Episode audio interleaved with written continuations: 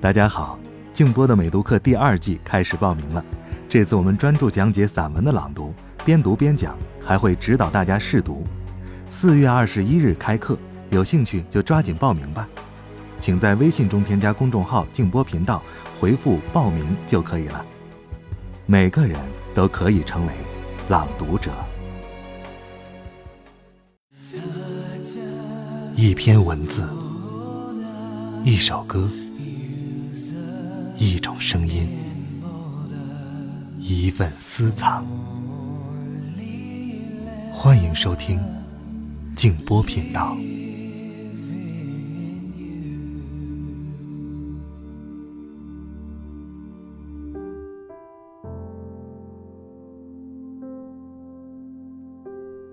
所谓青春，就是尚未得到某种东西的状态。就是渴望的状态，憧憬的状态，也是具有可能性的状态。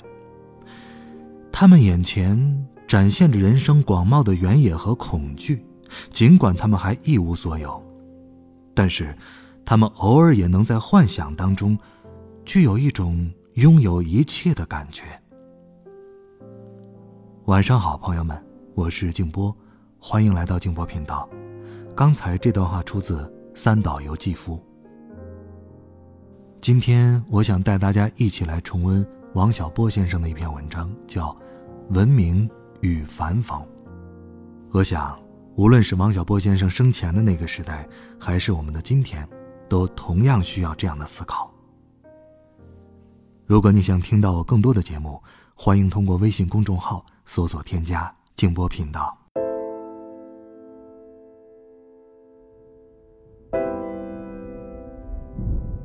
据说，在基督教早期，有位传教士死后被封为圣徒，被一帮野蛮的异教徒逮住，穿在烤架上，用文火烤着，准备拿它做一道菜。该圣徒看到自己身体的下半截被烤得冒泡，上半截还纹丝未动，就说：“喂，下面已经烤好了，该翻翻个了。”烤肉比厨师还关心烹调过程。听上去很有点讽刺的味道，那些野蛮人也没办他的大不敬罪，这倒不是因为他们宽容。人都在烤着了，还能拿他怎么办呢？如果用棍子去打，拿鞭子去抽，都是和自己的午餐过不去。烤肉还没断气儿，一棍子打下去，将来吃起来那就是一块淤血疙瘩，很不好吃。这个例子说明的是，只要你不怕做烤肉，就没有什么阻止你说俏皮话。但那些野蛮人听了，多半是不笑的。总得有一定程度的文明，才能理解这种幽默。所以，幽默的圣徒就这样被没滋没味的人吃掉了。本文的主旨不是拿人做烤肉。而是想谈谈反讽。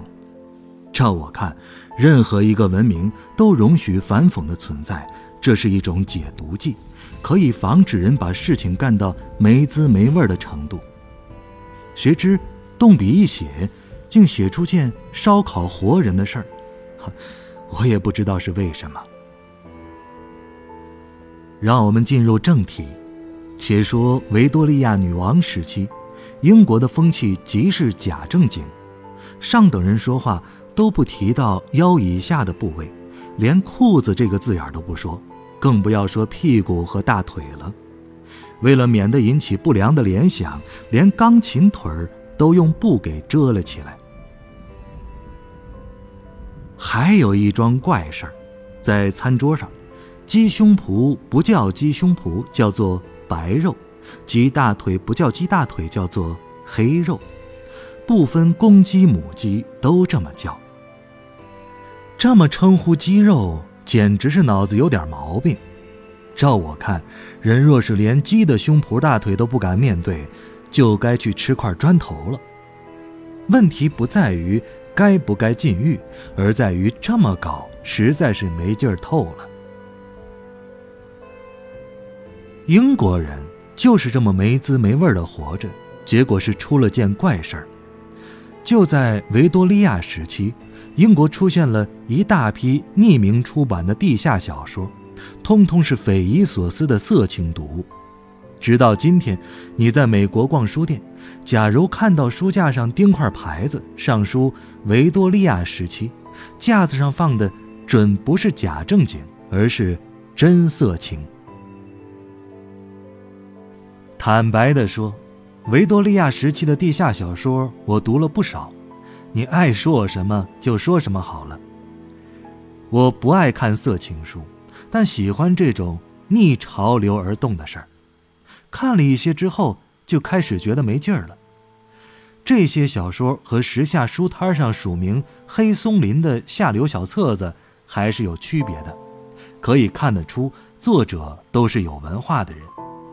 其中有一些书还能称得上是一种文学现象，有一本还有剑桥文学教授做的序，要是没有品，教授也不会给他写序的。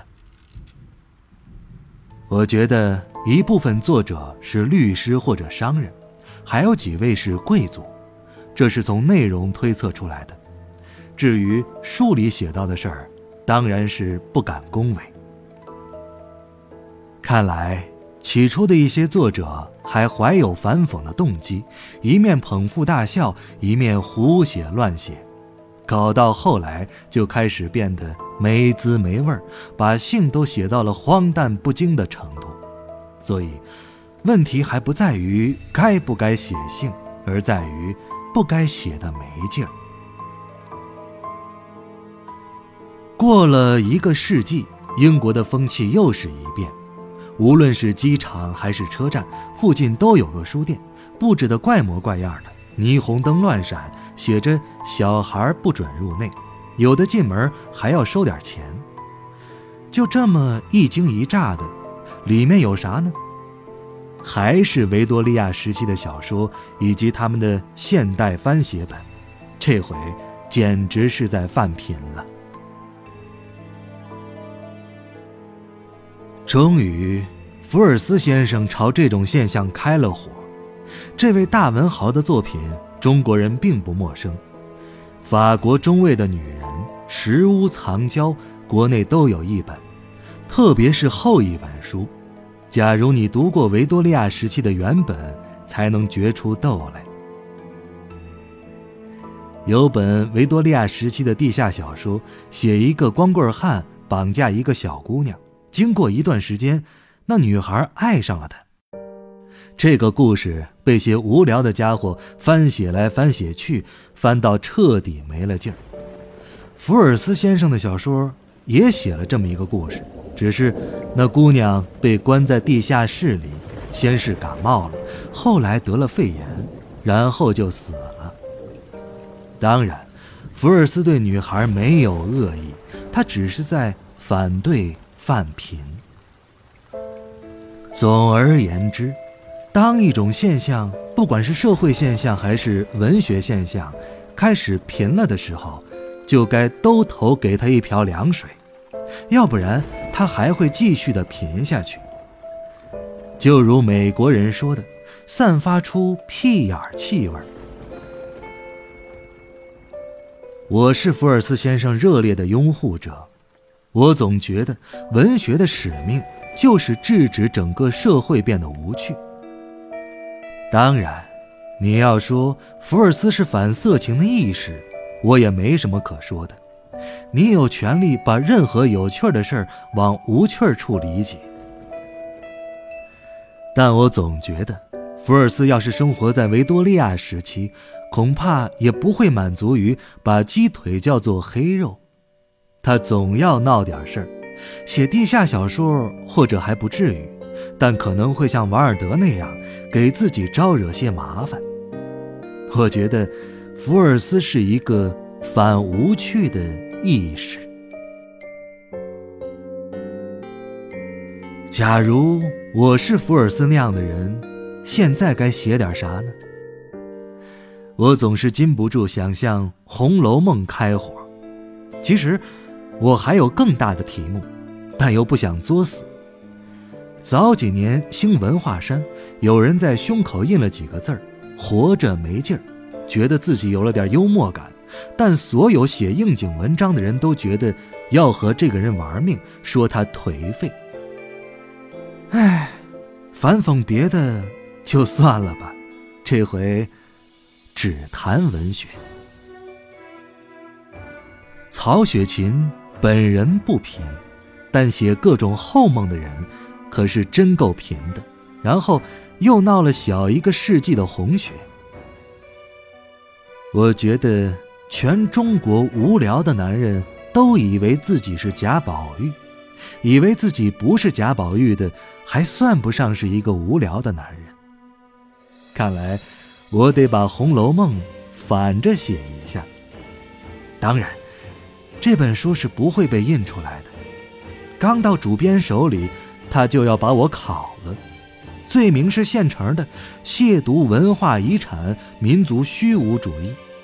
那位圣徒被烤的故事，我们在这儿也不能那样讲，只能改作：该圣徒在烤架上不断的高呼“我主基督万岁，圣母玛利亚万岁”。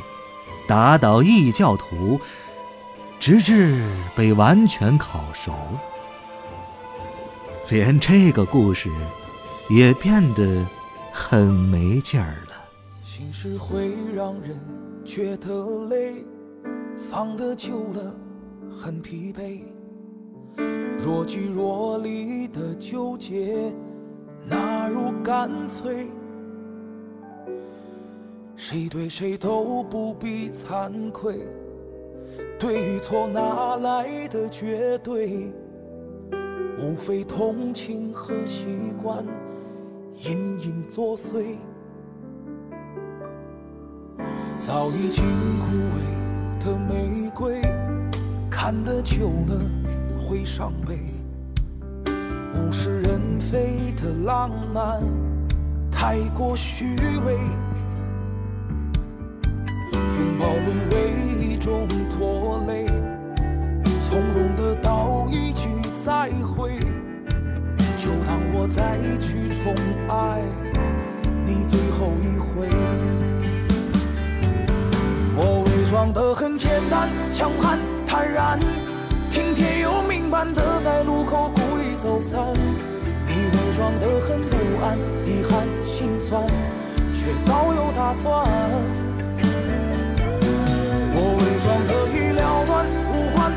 看淡，还无意之间对你的事偷偷打探。多年之后的感叹，多愁善感，学会好聚好散。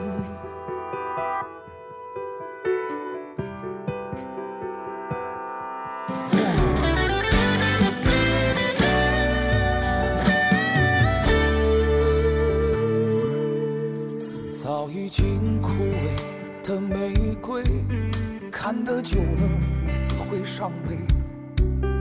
物是人非的浪漫，太过虚伪。拥抱沦为一种拖累，从容的道一句再会，就当我再去宠爱你最后一回。我伪装得很简单，强悍坦然，听天由命般的在路口故意走散。你伪装得很不安，遗憾心酸，却早有打算。我伪装得已了断，无关看淡，还无意之间对你的事偷偷打探。多年之后的感叹，多愁善感，学会好聚好被伪装的像个演员，在不经意间都被看穿。同一个动作都是彼此转身两边，有人贪婪，有人为了成全。装得很简单，强悍坦然，听天由命般的在路口故意走散。你伪装得很不安，遗憾心酸，却早有打算。我伪装的已了断，无关看淡，还无意之间对你的事偷偷打探。多年之后的感叹，